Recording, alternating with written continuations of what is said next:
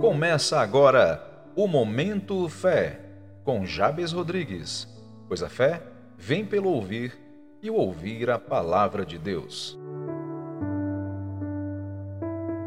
No Momento Fé de hoje, lemos no Evangelho de João, capítulo 2, a partir do verso 1 ao 12, como está escrito: No terceiro dia, houve um casamento em Caná da Galileia. A mãe de Jesus estava ali. Jesus e seus discípulos também foram convidados. Tendo acabado o vinho, a mãe de Jesus lhe disse: Eles não têm mais vinho. Sendo assim, Jesus lhe disse: Mulher, em que essa tua preocupação tem a ver comigo? Ainda não é chegada a minha hora. Sua mãe disse aos serviçais: Seja o que for que ele vos pedir, fazei.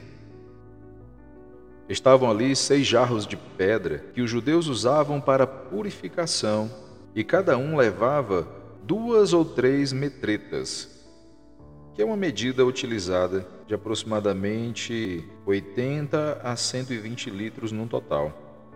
Jesus disse aos serviçais: Enchei os jarros com água, e os encheram até a borda. Então lhes disse: Tirai agora um pouco e levai ao mestre-sala eles assim o fizeram. Quando o mestre Sala provou a água transformada em vinho, não sabendo de onde viera, embora o soubessem os serviçais que tiraram a água, chamou um noivo e lhe disse: Todo homem serve primeiro o bom vinho, e depois que os convidados já beberam bastante, o vinho inferior é servido. Tu, entretanto, guardaste o bom vinho até agora.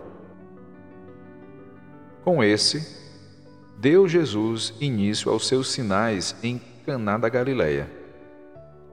Manifestou a sua glória e os seus discípulos creram nele. Depois disso, desceu ele para Carfarnaum, com sua mãe, seus irmãos e seus discípulos, e ficaram ali não muitos dias. No texto que acabamos de ler, temos o registro do primeiro milagre do Senhor Jesus Cristo registrado no Evangelho de João, capítulo 2.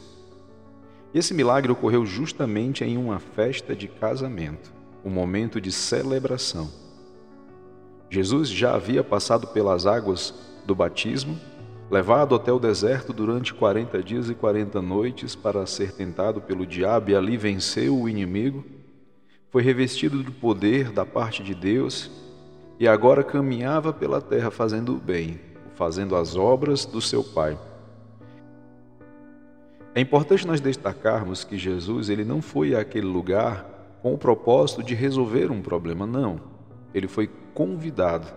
E assim como os demais convidados, ele estava a beber, a comer, a conversar, se divertindo, dançando provavelmente, porque essa era a tradição dos judeus e se celebrava por muitos dias. É importante nós destacarmos que o vinho era a principal bebida nas celebrações dos judeus. E uma vez que o vinho acaba, a festa aos poucos vai esfriando, porque não havia mais o que beber. Sendo assim, aquela celebração estava a ponto de terminar.